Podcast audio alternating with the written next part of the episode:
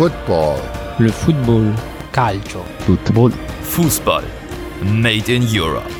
Hallo und herzlich willkommen zu einer neuen Episode von Fußball Made in Europe. Wir melden uns zurück aus der Sommerpause, dieses Mal mit einer regulären Folge.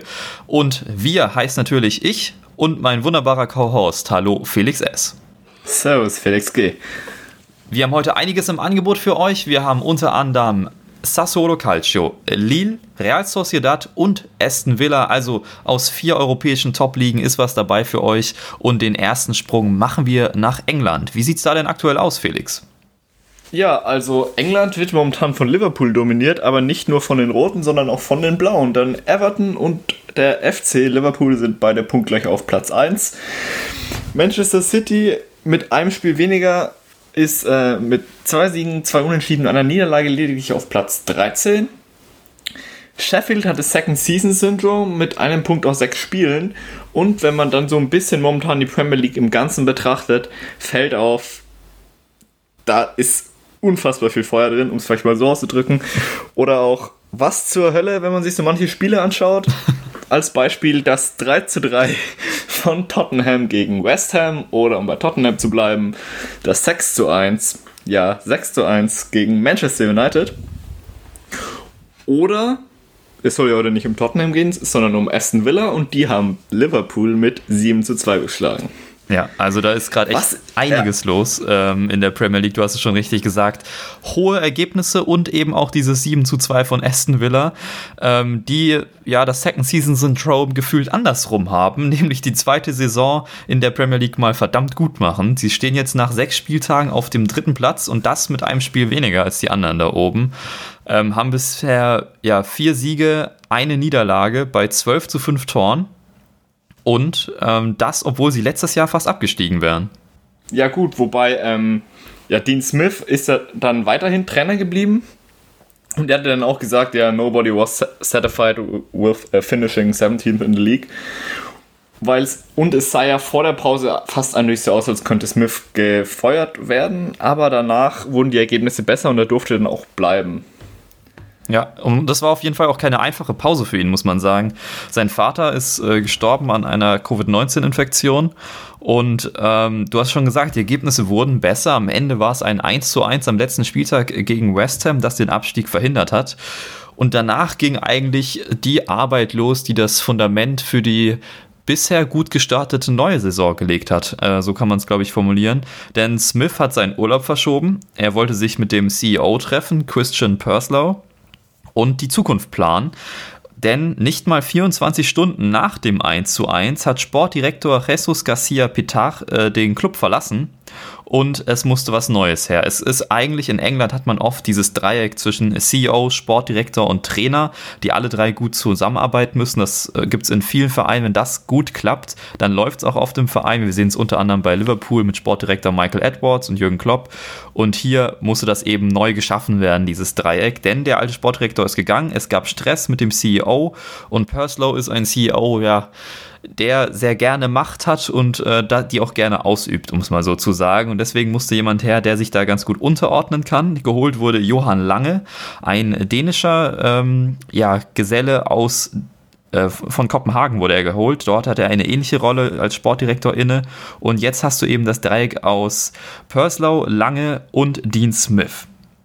Purslow ist als CEO, der so gerne mächtig ist, immer noch der Mann für die Transfers, aber Lange ist jetzt eben mit dabei, der ist, gilt als sehr guter Verhandler, das hat man jetzt schon öfter gehört, als harter Verhandler.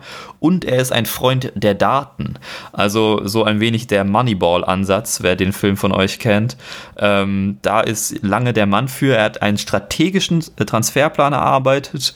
Und man muss sagen, die ersten beiden großen Transfers, die lange getätigt hat, waren Vertragsverlängerungen. Nämlich mit den beiden englischen Nationalspielern Jack Grealish und Tyrone Minks. Ähm, verdammt wichtig für Aston Villa. Und auch sonst gab es eine sehr, sehr gute Transferphase.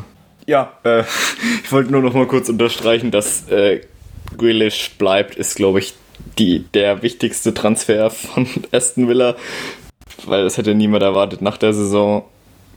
City war ja, glaube ich, ziemlich lang an ihm dran. Ja, also es gab einige Interessenten. ja, ist jedem großen englischen Verein wurde, wurde es nachgesagt und dass er dann bleibt, das spricht ja auch absolut für Lange und Pörsler oder auch eben Smith, dass er überzeugt werden konnte. Ja, das stimmt. Auch sonst, es gab keine nennenswerten Abgänge. Und äh, man muss einfach sagen, die Neuzugänge funktionieren bisher alle. Also du hast im Tor Emiliano Martinez von Arsenal geholt für 20 Millionen Pfund. Dann im Sturm Rekordneuzugang äh, Ollie Watkins äh, von Brentford, der ähm, Torschützenkönig der Championship von letzter Saison. Hatten wir auch schon erwähnt in unserer Spezialtransferfolge. Wenn ihr die noch nicht gehört habt und euch das interessiert, dann findet ihr das Ganze auf unserer Website oder auch hier in den Show Notes verlinkt. Könnt ihr nochmal gerne nachholen. Außerdem haben sie noch Matty Cash geholt von Nottingham Forest. Äh, großer Fan äh, meinerseits, muss ich sagen. Als Rechtsverteidiger macht er einen guten Namen und ich finde den Namen auch einfach verdammt cool. Also Matty Cash. Hammertyp. Äh, dann kam noch Bertrand Traoré, äh, der hat bisher noch nicht so viel gespielt, aber die Ansätze sahen gut aus. Und Ross Barkley kam als Laie. Aston Villa übernimmt dabei das komplette Gehalt. Also auch kein schlechter Deal für Chelsea. Das sind mal 120.000 die Woche, muss man erstmal übernehmen können. Ähm, aber ja, Aston Villa mit einem Transferminus um die 80 Millionen ähm, kann man mal machen. Und dann hast du jetzt eben Dean Smith als Trainer immer noch da. Der verfolgt einen relativ einfachen fußballerischen Ansatz. Ja, formationsmäßig jetzt nicht allzu spannend. 4-2-3-1, 4-3-3, das unterscheidet sich ähm, immer so ein bisschen, aber ist jetzt nicht so, so super spannend, was er da macht. Und er ist eigentlich auch so ein klassischer, ja, so ein Schleifer. Also sie hatten jetzt in, sie hatten schon dreimal zu null gespielt und er möchte eben, dass jeder Spieler wirklich seinen Job macht und auch bei diesem Job bleibt. Und es, das ist so durchgesickert, dass ja die Nachricht, die er seinen Spielern gibt, bevor es ein großes Spiel gibt, ist meistens Be a good teammate. Also sie sollen als Team arbeiten. Der Teamgedanke ist ihm allgemein auch sehr wichtig. Das hat sich auch außerhalb des Platzes gezeigt, besser gesagt in der Kabine. Denn nachdem sie 3-0 gegen Fulham gewonnen haben, gab es in der Kabine eine Runde Applaus für den Youngster Jacob Ramsey. Der hat sein Debüt gegeben und das ganze Team hat ihn da nochmal gewürdigt. Und ja, man sieht also, das Team funktioniert und das ist auch sehr, sehr wichtig, denn letzte Saison waren sie noch die Schießbude der Liga mit 67 Gegentoren. Nur Norwich war schlechter und ähm, Aston Villa hatte sogar die meisten Schüsse aufs eigene Tor bekommen. Was ich bei, weil du die Schießbude ansprichst, was ich da ziemlich interessant finde, ist, dass ähm, Smith Anfang der Corona-Pause dann gesagt hat zu seinem Team, oder er hat sein Team in kleine Gruppen eingeteilt, genauer gesagt, und dann, ja, er stellt mal eigene Defensivpläne. Dann haben die sich ihren Kopf quasi gemacht und die Ergebnisse wurden dann zusammengetragen und daraus wurde dann die neue, in Anführungszeichen, oder eigentlich schon die neue Defensivstrategie erarbeitet und anscheinend zeigt es ja bislang auch Wirkung, beziehungsweise es hat ja dann schon nach der Pause Wirkung gezeigt, weil es wieder bergauf ging. Ja, absolut.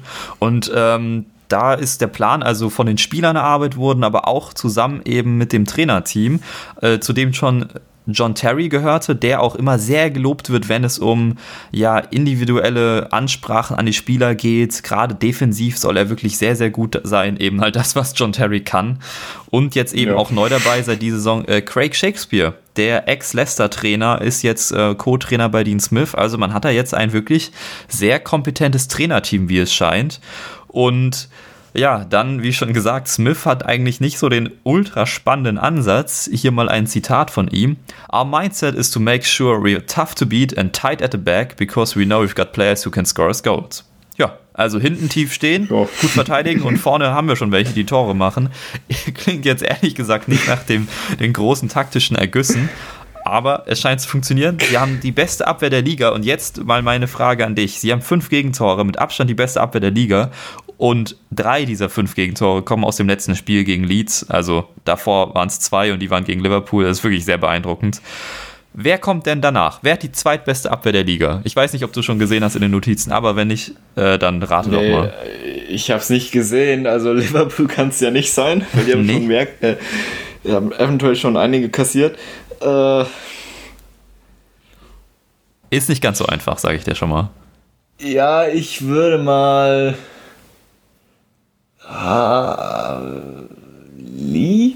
Leeds? Nee. Nee. Nee, nee, nee, nee. Du bist falsch unterwegs. Es ist Arsenal. What? ja, Ja, sieben Gegentore hat Arsenal. Danach kommen ein paar mit acht Gegentoren und so weiter, aber Arsenal zweitbeste Defensive der Liga. Auch wenn es nicht so wirkt. Oh. Ja.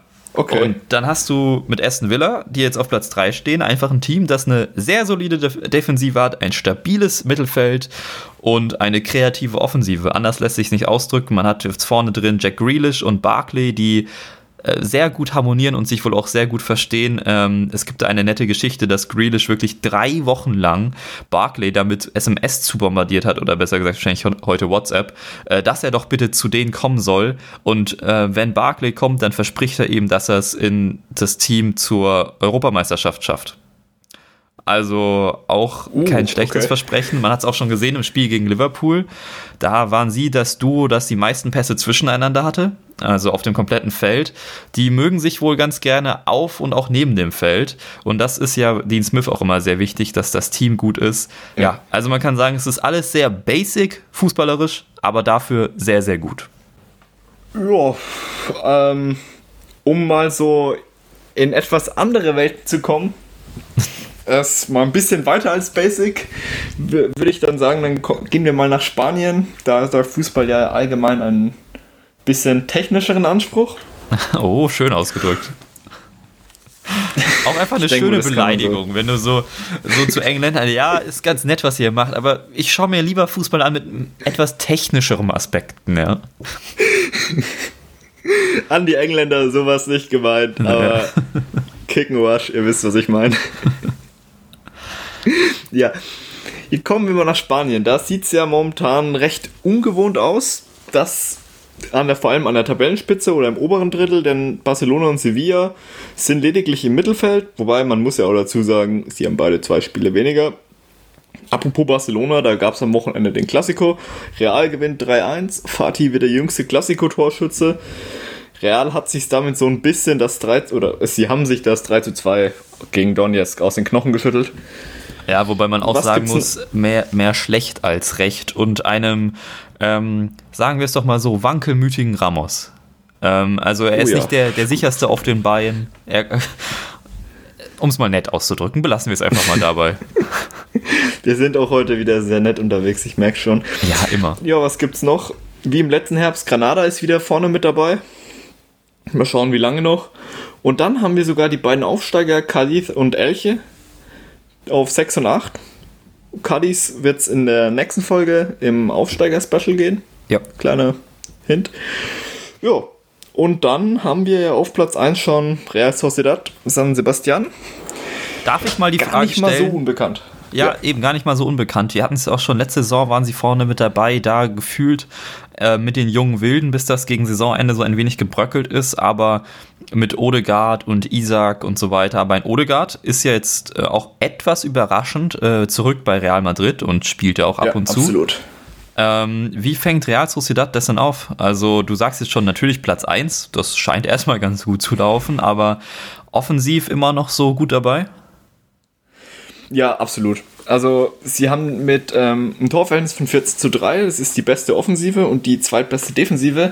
Und sie haben aus äh, sieben Spielen haben sie äh, 14 Punkte.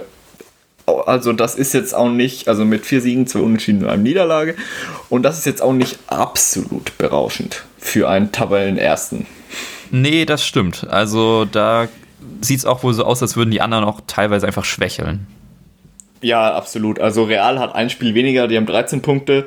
Atletico hat 11 Punkte aus 5 Spielen. Und äh, also man sagt, wenn die beiden ihre restlichen Spiele noch gewinnen würden, dann sind, wären die beide Erster. Barca hat, ähm, wäre mit, Barca hat 7 Punkte aus 5 Spielen. Also Real Sociedad steht bisschen glücklich, wenn es nach Punkten geht, oben. Aber spielerisch ist es natürlich das, was man dann auch so ein bisschen aus der letzten Saison kennt. Das du ist hast eigentlich immer noch so ein, Martin. So ein, äh, so ein junger Kader. Ja. Absolut, ja. Die haben den äh, drittjüngsten Kader der Liga nach Barca und Valencia mit einem Altersschnitt von 25,7.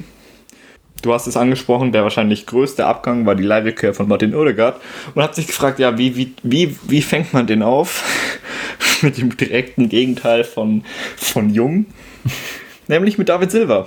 Also, der war ja schon gefühlt bei Lazio mhm. und er ist, hat dann bei äh, Real Sociedad unterschrieben und er macht dann einen guten Job. Neben Mikel Merino, Standardsystem ist es 4-1-4-1.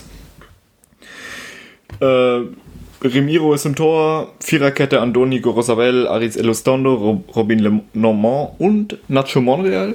Den gibt's auch noch. Wird der eine oder andere von euch noch kennen. ja, mhm. der macht, äh, kickt, kann auch noch kicken und auch gar nicht mal so schlecht. Auf der 6 spielt ähm, Subimendi. Letzte Saison war es noch größtenteils Iaramendi, aber der ist momentan verletzt. Und dann eben, wie bereits erwähnt, auf der, auf der 8 David Silva und Mikel Merino. Den der eine oder andere von euch vielleicht noch von Dortmund kennt, haben wir letzte Saison ja auch schon mal angesprochen. Auf den Flügeln haben wir Porto und Sabal. Dass Sabal noch bei Real Sociedad spielt, ist ähnlich wie, äh, oder ist im Endeffekt ein Nicht-Transfer, kann man so nennen, im, vom Kaliber Jack Grealish, weil ja, ihr habt es wahrscheinlich mitbekommen, Guardiola wollte ihn unbedingt bei Manchester City haben, als aber, gefühlt, aber man muss auch mal sagen, dass Guardiola gefühlt jeden unbedingt bei Manchester City haben will. Also wenn er einen Spieler gut point. findet, ich glaube, ich glaube, der hat auch gern Kimmich, einen Alaba, äh, Thiago, ja, also wir, wir wissen, dass er auch sehr gerne mal über Spieler schwärmt, die dann am Ende nicht in seinem Team landen. Aber bei Euer genau, Sabal kann man schon ja. verstehen, warum er so von ihm schwärmt. So ist er jetzt nicht. Ja, bei euer, euer Sabal, der ähm, ist ja auch schon hat ja sein Niveau schon ziemlich lange. Genauer gesagt, man kann jetzt schon sagen, auf den Tag genau, am, äh, seit fünf Jahren, nämlich am Wochenende hat er sein fünfjähriges Profi-Jubiläum äh, gefeiert, kann man sagen. Heute war es sein 203. Pflichtspiel. Fun Fact: Der Trainer, der ihn zum, zum Profi gemacht hat, quasi war David Moyes. Ja, das sind äh, sehr schöne Geschichten, die der Fußball da manchmal schreibt. Apropos David Moyes, ich weiß nicht, ähm, ob wir Hörer haben, die sich noch dran erinnern, aber eine der letzten Teams, über die wir regulär gesprochen haben, war West Ham, die ich damals ziemlich fertig gemacht habe, die sich dann noch gegen Saisonende natürlich gefangen haben, anders als ich es gesagt habe, und aktuell äh, ziemlich guten Fußball spielen. Also, ja, ja stimmt. David Moyes ist irgendwie doch besser, als man denkt. Man weiß nicht immer warum. Jetzt ein 1-1 gegen Manchester City. Also auch Guardiola scheitert an ihm. Und davor, die, wir haben es ja schon, äh, schon erwähnt, das 3 zu 3. Und schaut es euch an. Das Tor von David Land, äh, von Lanzini. Martin, Martin ja, Lanzini auf jeden Fall. Aber ja, holy shit, kann ja, man nur sagen. Äh, wie heißt er mit Vornamen? Doch, ich glaub, ja, Martin? Lanzini einfach. Nee, Manuel. Manuel Lanzini. Manuel, danke. Ja, ja Manuel Lanzini. Holy shit, war das ein geiles Tor. Ja. David und Martin sind die Brüder. Das, das, die heißen so. Klar. Ja. Wer kennt das nicht? Um mal wieder zu schönen Toren oder vielen Schüssen zu kommen. Oh. Das macht Real Sociedad. Sie haben die fünf meisten Schüsse der Liga, die zweitmeisten Tore aus dem Spiel, die, äh, die meisten Elfmeter. Gut, bei der besten Offensive liegt es auch recht nahe. Äh, man muss sagen, bei, äh, bei den, von den vier Elfmetern hat Eurer Sabal äh, drei verwandelt und er ist auch Top-Torschütze bei Real Sociedad. Ja, aber die Offensive ist die beste nach Expected Goals, wären sie 3,4 hätten sie 3,4 Tore weniger, eine ähm, ähnlich große Differenz hätte lediglich Real, die nach Expected Goals 4,5 mehr hätten. Sie wären aber dann immer noch Erster. Okay, krass. Ja, aber wie, wie machen die das denn taktisch, dass sie da jetzt offensiv so stark sind? Weil rein von den Einzelspielern her ist das natürlich schon sehr gut, aber jetzt auch nicht besser als bei Real oder Barca. Nee, ähm, weil einfach, man kann es eigentlich so sagen, Trainer Emmanuel Alagui, Alguacil, sorry an die Spanier, hat nicht so viel geändert an der Taktik. Weiterhin halten, äh, vor allem in der Offensive hält man sich viel zwischen den Linien auf, beziehungsweise Isaac lässt sich fallen. Dadurch wird die, ähm, wird, oder man versucht, eine Verengung der gegnerischen Abwehrreihe zu erzwingen, was dann Platz für, Außen, für die Außenschaft. Die, ähm, die hintere Abwehrreihe wird überlaufen von öfters ähm, Gorosabel oder eben Eurosabal. Gorosabel ist der Außenverteidiger. Wenn man sich dann ganz kurz die, ähm, die Zahlen anschaut, wie so der Key Passes, das zeigt im Endeffekt, dass auf der einen Seite wir haben David Silva und Michael Merino, die 1,7 Key Passes haben. Oder äh, Michael Merino 1,4 und Goro Sabel und Eure Sabal haben 1,6 Key Passes, wichtige Pässe pro Spiel. Das heißt, dass im Endeffekt die die Chancenkreierung neben eben aus dem Zentrum raus, was ja Oedegaard letztes Jahr viel gemacht hat, da kann man sagen, dass Silva versucht, die Rolle ein bisschen zu übernehmen, aber auch weiterhin viel über die Flügel geschieht. Entweder es geschieht durch die, durch die Flügel, äh, sorry, durchs Zentrum, dass da ähm, einer durchgesteckt wird, um es mal ganz platt zu sagen, oder eben die, äh, der Druck im Zentrum dafür genutzt wird, über die Außen durchzubrechen und dann wieder, da der 16er recht gleichmäßig besetzt ist, über den Flügel zum Torfolg zu kommen. Man kann so eigentlich sagen, dass Oedegaards Abgang gut aufgefangen wird, denn man macht eigentlich da weiter, wo man aufgehört hat. Der Spielstil wird weitergeführt. Und jetzt am Donnerstag geht es gegen Neapel in der Euroleague. Also Spannendes von daher ähm, auf jeden Fall. Bin ich mal sehr gespannt, wie das ausgeht. Klingt gut. Ja. Und ähm, dann nutze ich doch Kann Neapel jetzt mal als Übergang, aber nicht nach Italien, sondern nach Frankreich. Denn bei Neapel steht jetzt jemand im Sturm, der hat 70 Millionen Euro kostet. Junger Kerl, kam von Lille, über die es als nächstes geht. Oh, ähm, nicht schlecht. Schöne Brücke. ja, vorher nochmal ganz kurz, wie sieht es in Frankreich aus? Im Gegensatz zu den anderen Ligen muss man sagen, langweilig. Ähm, denn die üblichen Verdächtigen sind oben, also ein Marseille, ein Lyon, PSG natürlich auf der 1. Ähm, das Einzige, was vielleicht noch so interessant ist, ist, dass Monaco nur auf Platz 12 ist unter Kovac bisher. Drei Siege, zwei Unentschieden, drei Niederlagen, also eher durchwachsen. Aber der Verein, den ich schon angesprochen habe, Lille, ist auf dem zweiten Platz und das punktgleich mit PSG. Und das ist die gute Nachricht. Die einzige ungeschlagene Mannschaft noch in Frankreich. 14 zu 3 Tore, 5 Siege, 3 Unentschieden. Ja, also endlich mal ein Team, das anscheinend PSG das Wasser reichen kann. Hoffentlich auch bis Ende der Saison. Das ist jetzt nicht gegen PSG, sondern für die Spannung, um es mal so auszudrücken. Sie haben die beste Abwehr zusammen mit Paris. Ähm, und ja, Lille ich habe schon angesprochen, äh, 70 ja. Millionen. Sie hatten eine ziemlich ereignisreiche Transferphase. Du hast gesagt, die 70 Millionen von, äh, für Victor Osimen. Man hat auch einen anderen ziemlich wichtigen Spieler, nämlich seinen Innenverteidiger Gabriel für 26 Millionen nach, äh, nach Arsenal abgegeben. Im Gegenzug hat man sich unter anderem Jonathan David von Genk und Sven Botmann 8 Millionen aus der zweiten Mannschaft von Ajax Amsterdam geholt. Ja, Respekt an die Scouts ja.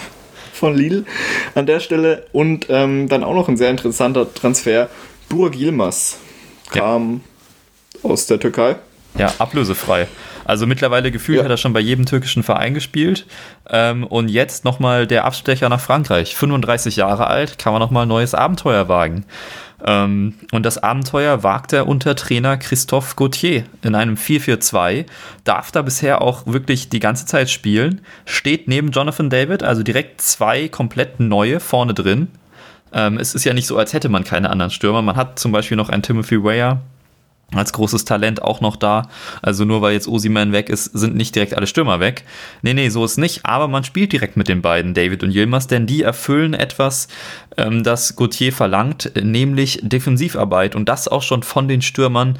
Äh, Gerade David ist da sehr gut für geeignet. Der arbeitet auch viel mit nach hinten. Der hatte zum Beispiel ein Spiel gegen Lens im Derby hatte er acht Defensivaktionen, wovon jetzt nur drei erfolgreich waren, aber er ist auch immer noch Stürmer. Also muss man ihm zugutehalten, aber acht Defensivaktionen ist echt nicht übel, da kann man gar nichts gegen sagen. Allgemein stehen sie in diesem 4-4-2 sehr kompakt, es gibt klare Linien, das sieht auch immer richtig, richtig schön aus. Wir kennen die, die 4-4-2s der letzten Jahre, ein äh, Granada, hast du vorhin schon mal erwähnt. Ähm, ja, also da ist das alles relativ klassisch Jetzt ist das, was man hier vielleicht noch ansprechen kann, die, die Pressing-Trigger. Die kennen wir von, von vielen Umschaltteams, ähm, die im 4-4-2 stehen. Das sieht oft relativ bieder aus. Unter anderem Wolfsburg macht das aktuell in der Bundesliga, wenn ihr euch das mal anschauen wollt. Da wird dann beim Gegner eine Schwachstelle ausfindig gemacht, sei es zum Beispiel die Paarung Innenverteidiger-Linksverteidiger. Und sobald dort der Ball ist und zwischen denen hin und her gespielt wird, wird das Pressing äh, gestartet oder sagen wir mal, es ist der Sechser des Gegners, der irgendwie immer versucht, lange Bälle zu schlagen und man weiß, okay, stellen wir die Außen zu, dann weiß er nicht, was er machen soll. Zack, Trigger und wir pressen. Und damit arbeitet eben auch Lille sehr, sehr gerne. Ah, okay. Und dann wird schnell umgeschaltet. Ja gut, das machen dann wahrscheinlich auf äh, die Flügel Araujo und Bamba. Ja, also wir haben da zwei schnelle Außen mit Araujo und Bamba, wie du schon gesagt hast. Und ähm, dann kannst du einfach mit Geschwindigkeit vorbeigehen, hast auch schon direkt, das ist ja das Gute dann an diesem 4-4-2, wenn du diese Trigger hast, du sagen wir mal, selbst wenn du den Ball in der Mitte eroberst, hast du dann deine Flügel, auf die du den Ball verteilen kannst. Und da hast du mit Araujo und Bamba auch wirklich welche, die das sehr, sehr gut machen. Wir sehen es daran, dass allein Bamba hat vier Assists schon. Das ist wirklich stark und ähm, auch Araujo hat schon ein Tor geschossen. Die können das machen und die können eben aber auch direkt zwei Stürmer. Du hast eben direkt zwei Stürmer, die du anspielen kannst und mit David und Yilmaz auch zwei, die den Ball halten können, die körperlich präsent sind und das ist dann eben auch wichtig. Absolut. Ja, und im Ballbesitz ja. ähm, ziehen diese Außen dann in die Mitte, um dort eine Überzahl zu kreieren. Das ist ganz interessant, denn Bamba hat da so ein bisschen eine freie Rolle. Der, ja, man kann es ein wenig mit Chalanolo bei Milan vergleichen. Ähm, er darf in die Mitte ah. ziehen, aber auch nach außen. Bamba ist klar, ist viel mehr Flügelspieler als Chalanolo, aber er macht hm. so ein bisschen beides. Und das auch gut bisher. Gut, mit drei Toren und vier Assists. Ja, ja, ja, das auf jeden Fall. Aber schießt nicht so gut Freistöße. Also geben wir ja, Chalanolo das. Ist auch,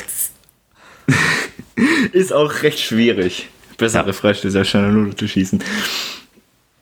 Ja, ähm, die Innenverteidigung, wir haben ja da schon mal äh, Bottmann angesprochen. Das ist ja ein recht schönes Beispiel für alt spielt mit Jung zusammen. Man hat einen Bottmann neben José Fonte. Beide ja, sind recht rigoros. 20 und 35 Jahre. Also wirklich jung und alt, was Fußball angeht. Ja. Ah, stimmt. Das ist ja dann ähm, bei Lille noch öfters. Zum Beispiel Sanchez äh, und An André und Benjamin, And Benjamin André ja. ist ja auch äh, wieder jung und altes Duo. Genau. Und vorne Oder drin eben, eben auch. Gilmas und äh, David. Ja. Äh, da haben wir, glaube ich, 22 und 35 und im Mittelfeld haben wir, glaube ich, 23 und 30. Aber es ist so, diese, diese Mitte spaltet sich so in Jung und Alt auf. Das ist sehr, sehr interessant zu sehen, ähm, wie man da Erfahrung mit Talent mischt. Aber es scheint bisher wirklich gut zu funktionieren. Und du hast schon angesprochen, ja. äh, Bottmann und Fonte, wirkliche Brecher. Ähm, du kannst ja gern mal die Zahlen vorlesen, die wir da haben, denn die finde ich wirklich sehr beeindruckend. Bottmann hat 3,6 Klärungsaktionen und Fonte 3,5. Bortmann hat 2,4 Interceptions und José Fonte hat 3,8 Interceptions äh, und 2,9 Longballs pro Spiel. Ja, also ja, die. Man kann die, eigentlich sagen, sie hauen die Bälle einfach raus. Also mit Spielaufbau ist da wahrscheinlich eher weniger. Ja, genau. Das, das hast du gut okay. erkannt. Äh, denn Spielaufbau ist, äh, ehrlich gesagt, gib unserem zentralen Mittelfeld den Ball und ähm, die laufen oder schlagen auch einen langen Ball. Also ah, das, das, ist so ein bisschen die Taktik. Ähm, du hast schon die Longballs angesprochen von Bottmann und Fonte. Und äh, die kann aber ein Sanchez genauso gut. Der kann die sogar noch besser. Der hat nämlich fünf angekommene lange Bälle pro Spiel, ist damit auf Platz 1, nochmal vor den beiden. Aber Sanchez eben auch sehr, sehr wichtig für den Spielaufbau, denn er ist so ein bisschen der, er trägt den Ball nach vorne. Er hat eine, äh, er hat die meisten Dribblings pro Spiel bei Lille. Er hat eine ja. Erfolgsrate von 63 Prozent, was ich sehr beeindruckend finde und auch eine Passgenauigkeit von 89 Prozent ist damit auch auf Platz 1 bei Lille. Also das wow. ist schon wirklich stark. Und daneben hast du eben mit... Ja? Ähm, ganz kurz. Äh, ich stelle mal eine Frage, die vielleicht die Bayern-Fans interessieren würde. Weißt du zufällig, ob Bayern eine äh, Rückkaufklausel bei Sanchez hat? Das ist eine sehr, sehr gute Frage. Ich glaube ehrlich gesagt nicht. Ähm, ah, okay. Ich habe die genauen Vertragsdetails habe ich jetzt nicht vor mir liegen, muss, muss ich zugeben. Ähm, da hat Lille, oh. wollte nichts ausrücken, aber ähm, ich glaube nicht, dass sie da eine haben. Äh, wäre, ja, ich weiß auch gar nicht, ob, ob er nochmal zurückgehen würde. Er wurde jetzt nicht so super freundlich verabschiedet. Stimmt auch wieder, ja. Ja, aber wir haben es schon angesprochen, immer diese Duos, die wir da haben bei Lille. Neben ihm ist Benjamin André, der hat die zweitmeisten Tackles und Interceptions, also der räumt auf und Sanchez macht das Spiel. So kann man es ein wenig formulieren, ja. Und vorne drin eben David und Yilmaz. David bisher noch nicht so super erfolgreich, was die Abschlussaktion angeht. Dafür Yilmaz mit vier Toren und einem Assist.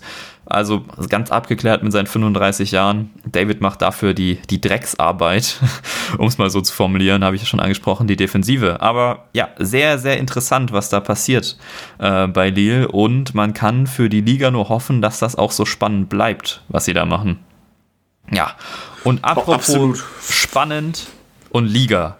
Wir haben ein schwächelndes Juventus Turin. Und ich sage das wirklich mit inbrunstiger Freude, wenn andere Mannschaften an der Spitze stehen, weißt du. Ich sag das, ich sag das, da soll jetzt auch kein Turin-Fan sich bitte angegriffen fühlen. Ich sag das, wenn Bayern nicht an der Spitze steht. Ich sag das, wenn Paris nicht an der Spitze steht. Und ich sag, wenn Juventus Turin nicht an der Spitze steht, dann sind alles Mannschaften, die mehrere Jahre hintereinander die Meisterschaft geholt haben. Und ganz ehrlich, selbst Erklärt mir doch mal bitte als Bayern-Fan, wie man sich bei der achten Meisterschaft hintereinander immer noch freut wie Bolle. Ich kann es mir nicht vorstellen. Und da ist doch auch viel schöner, wenn mal zwischendurch ein Jahr, wo man vielleicht irgendwie Zweiter wird und dann holt man sich das im nächsten Jahr wieder. Das ist doch viel mehr, viel mehr Elan, oder? Also so stelle ich mir das jedenfalls ja. vor vielleicht ist ja, kann, ich kann dir nur zustimmen. Also, vor allem, du hast es erwähnt, Juve hat momentan Startschwierigkeiten, zwei Siege, drei Unentschieden aus fünf Spielen. Am Wochenende rettet Dejan, Dejan Kulusewski kurz auf knapp in der 90. noch den einen Punkt. Die Mannschaft, die eventuell mal ein bisschen für Frische sorgen könnte, ja, jetzt fünf Spiele durch, ist ab der AC Mailand. Die lassen gestern Abend das erste Mal Punkte liegen gegen AS Rom mit einem fulminanten 3 zu 3. Slatan Ibrahimovic macht da mittlerweile sein, äh, seine Tor Saisontore 5 und 6. Aber wenn man sich oben an, äh, wenn man sich die Tabelle anschaut, ja, man hat Mailand. Juve ist ein bisschen weiter hinten dran. Sassuolo, punktgleich mit Neapel. Äh, ja, wenn du mir vor der Saison gesagt hättest, dass Sassuolo oben mitspielt, weiß nicht, ob ich dir das sofort geglaubt hätte. Ja, weil die letzten Jahre waren waren sie, sie waren eigentlich immer solides Mittelfeld. Letztes Jahr wurden sie ziemlich deutlich Achter, hatten elf Punkte Rückstand auf Neapel. Also sie hatten keine Chance, irgendwie um Europa mitzuspielen. In den Jahren davor wurden sie zweimal Elfter, einmal Zehnter.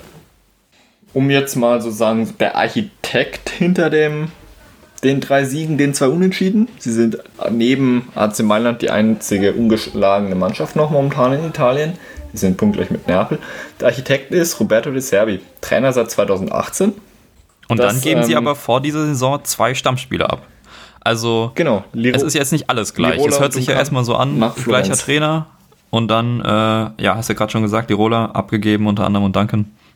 Trotzdem stehen sie da so weit vorne und das ja nicht irgendwie, sondern ganz schön fulminant. Also sie sind jetzt ein paar Mal nach Rückstand zurückgekehrt, ein ähm, 3 zu 3 gegen, die, gegen Turin nach einem 3 zu 1, ein 4 zu 3 gegen Bologna, nachdem man 3-1 hinten lag. Das war auch wirklich sehr fulminant. Dazu kann ich euch die Highlights nur empfehlen. Kuriose Tore auch dabei. Und dann hast du Absolut. mit 16 zu 9 nicht das Bildschirmverhältnis, sondern die beste Offensive der Liga und das äh, vor Atalanta Bergamo. Ja, und das, obwohl sie letztes Jahr nur die sechstbeste waren. Also, was hat sich getan, Felix? Ja, ähm, was sich getan hat, man hat ein paar Transfers getätigt. Unter anderem, man hat viel Geld eingenommen. Gut, ähm, Stefano Sensi wurde jetzt festverkauft an AC Mailand. Und unter anderem, es wurden, wie bereits erwähnt, Lirola und Duncan abgegeben. Im Endeffekt hat sich nicht all so viel getätigt. Wenn man sich die Aufstellung ein bisschen genauer anschaut, der wahrscheinlich größte oder zentralste Transfer in der Abwehr ist Vlad Chiriches von, ähm, von Neapel gekommen für 8 Millionen. Schaut euch damals ein Tor gegen Turin an. Ziemlich geil. Nicht so, nicht so ansehnlich wie das von Lanzini, aber auch nicht schlecht. also er bildet mit Davide Ferrari die Innenverteidigung. Auf den Außenverteidigern variieren äh, Kyrakopoulos, Sorry an die Griechen, wenn ich diesen Namen falsch ausgesprochen habe. Ich glaube, wir können, wir können einfach demnächst mal anfangen, direkt mal ein großes Sorry an alle Nationen rausgeben, weil wir gefühlt keinen Namen richtig aussprechen. Aber ich glaube, diese ja. Aussprache zählt bisher zu meinen Highlights.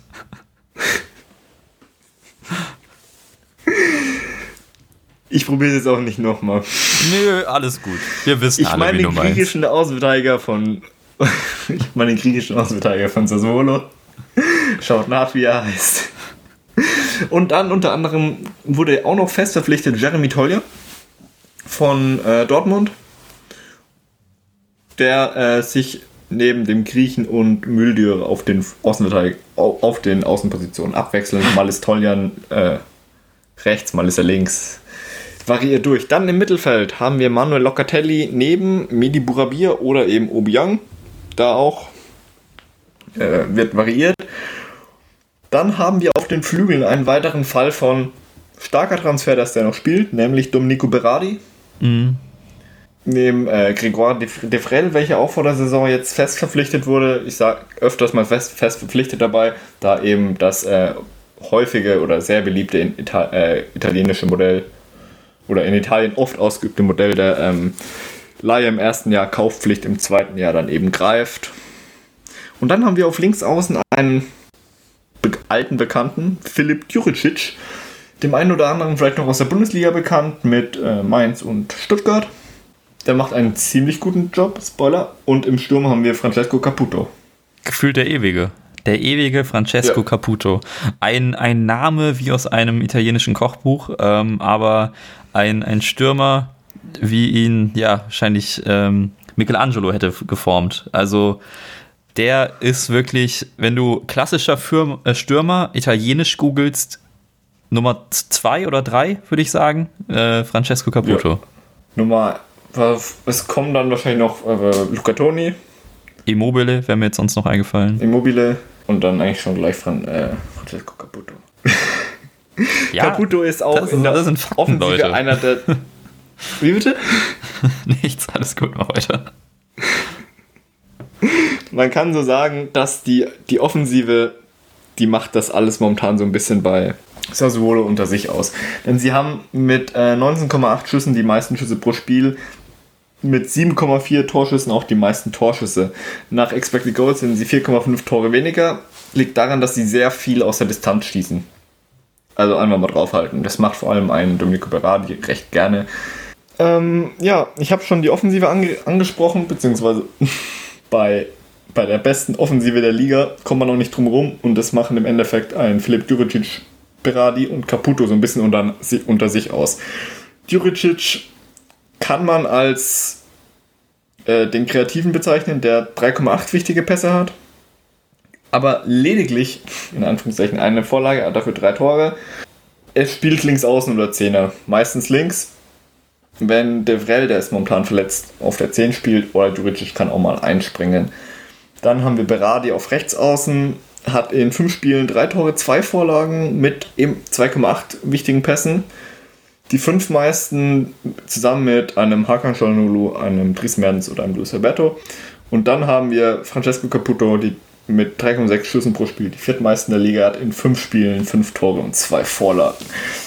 Ihr seht schon, äh, das ist recht ausgeglichen. Also gut, Djuricic macht viele Vorvorlagen in Anführungszeichen, aber die anderen beiden können nicht nur abschließen, sondern auch nochmal Vorlagen geben. Ja, um Sassuolo ein bisschen zusammenzufassen, die wackelnde Defensive wird durch die wuchtige Offensive ausgeglichen. Schaut euch beispielsweise, äh, Felix, du hast das schon angesprochen, das 3-3 gegen Turin oder das 4-3 gegen Bologna. Das war vogelwild teilweise, was in der Defensive vonstatten gegangen ist, aber dann halt wieder vorne Feuerwerk abgezündet. Ändert ein bisschen an Atalanta von der letzten Saison.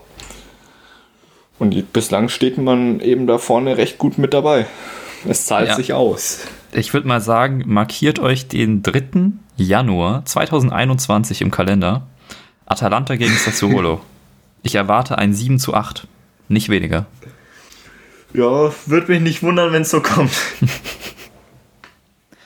ja. Aber 7 zu 8 ist eigentlich auch ein, ein, angemessener Tipp für heute Abend. Also für euch, wir nehmen am, äh, am Abend des Spiels Atalanta gegen Ajax auf. Ja, 7-8 könnte es auch heute so ausgehen. Gut, dann werde ich das doch mal direkt so tippen. Danke dafür, Felix. Ähm, wenn es nicht klappt, dann weißt du ja, wohin mit dem Geld. ja. Ähm, so, und dann möchte ich eine Rubrik nochmal ganz kurz aufleben lassen, die wir eingeführt haben und sofort wieder haben fallen lassen. Du, so sind wir halt einfach manchmal, aber ich habe mal wieder was für die Empfehl Empfehlungsecke. Ich weiß gar nicht, ob der Name so offiziell ist, aber ich nenne es einfach so. Das ist unsere Empfehlungsecke hier jetzt. ähm, und ich empfehle euch äh, Ted Lasso. Das ist eine Serie, erschienen bei Apple TV Plus. Ja, ich weiß, jetzt ist für ganz viele von euch, what? Apple hat auch Serien? Ja, haben sie seit kurzem. Die haben jetzt auch so ein eigenes Streaming-Ding. Wenn ihr ein Apple-Gerät kauft, dann habt ihr das ein Jahr gratis. Wenn ihr Studenten seid, könnt ihr das auch gratis bekommen. Und sonst, ähm, ihr kommt schon an die Sachen ran, da glaube ich an euch. Ted Lasso kann ich euch sehr, sehr, sehr ans Herz legen, denn es ähm, geht um einen, ja, eigentlich einen American Football Coach, der jetzt aber nach England kommt und dort ein Fußballteam trainieren soll, ein Premier League Team, um genauer zu sein. Und das, obwohl er gar keine Ahnung von Fußball hat. Das klingt jetzt erstmal nach einer ziemlich dummen Prämisse. Und wenn ihr euch den Trailer anschaut oder so, sieht das vielleicht auch alles etwas stumpf aus. Aber es ist eine herzerwärmende Serie ähm, mit ganz tollen Charakteren, es geht um Fußball, es geht um Premier League. Wir sehen Fußballszenen, die nicht komplett kacke aussehen, was auch immer selten ist in Filmen und Serien. Oh, ähm, wir erleben so ein wenig das Business hinter den Kulissen und ja, Ted Lasso selbst ist einfach ein ganz, ganz toller Mensch und ähm, ja, vielleicht auch ein guter Trainer. Das lasse ich jetzt mal so dahingestellt. Ihr könnt das ja dann gerne anschauen. Also Ted Lasso, meine Empfehlung kann ich allen ans Herz legen. Selbst, ich wollte gerade sagen, selbst wenn ihr nicht so viel mit Fußball anfangen könnt, aber dann seid ihr komplett falsch. Also schaut es euch an. Meine, meine Empfehlung hier. In unserer Sagst sogenannten Empfehlungs Fußball-Podcasts. Ja, wenn ihr nicht ja, so viel du. mit Fußball anfangen könnt. Ja, das ist noch ähm, der überschüssige Kaffee, der da durchkommt. Worauf ich euch sonst noch verweisen kann, ist auf unsere Webseite fußballmi.eu. Könnt ihr immer nachschauen, ob es irgendwas Neues gibt. Sonst natürlich auf Instagram fußballmi.eu. Und Felix hat es ja vorhin schon gespoilert. Nächstes Mal kommt die Aufsteigerfolge. Wenn ihr da noch Nachfragen oder auch Input habt, immer gerne her damit. Ähm, könnt ihr uns wissen lassen. Ihr könnt uns sogar Sprachnachrichten in den Podcast schicken. Daran möchte ich nochmal erinnern. Anchor.fm, anchor.fm slash fmieu. Da findet ihr auch unseren Podcast und dann gibt es einen Button, an dem ihr uns Sprachnachrichten schicken könnt. Falls ihr zum Beispiel über Cadiz ganz viel wisst oder über Stuttgart, die vielleicht vorkommen, wer weiß. Dann könnt ihr uns da gerne auch mal was sagen, was fragen. Ähm, kommt dann auch gerne in den Podcast. Und sonst natürlich freuen wir uns immer über iTunes-Bewertungen und dann würde ich sagen, schließen wir doch diese Folge ab. Wir haben das Konzept ein wenig geändert. Es ist euch wahrscheinlich aufgefallen, jeder von uns hat nur noch zwei Vereine. Lasst uns doch auch mal wissen, ob ihr das gut so fandet, was wir noch verändern können, was wir besser machen können oder ob alles perfekt ist. Auch dann gerne Bescheid sagen. So, dann würde ich sagen, schließe ich diesen Monolog und ähm, wünsche dir und euch noch einen schönen Abend. Wir hören uns das nächste Mal wieder. Bis dahin, ciao. Bis dann, Servus.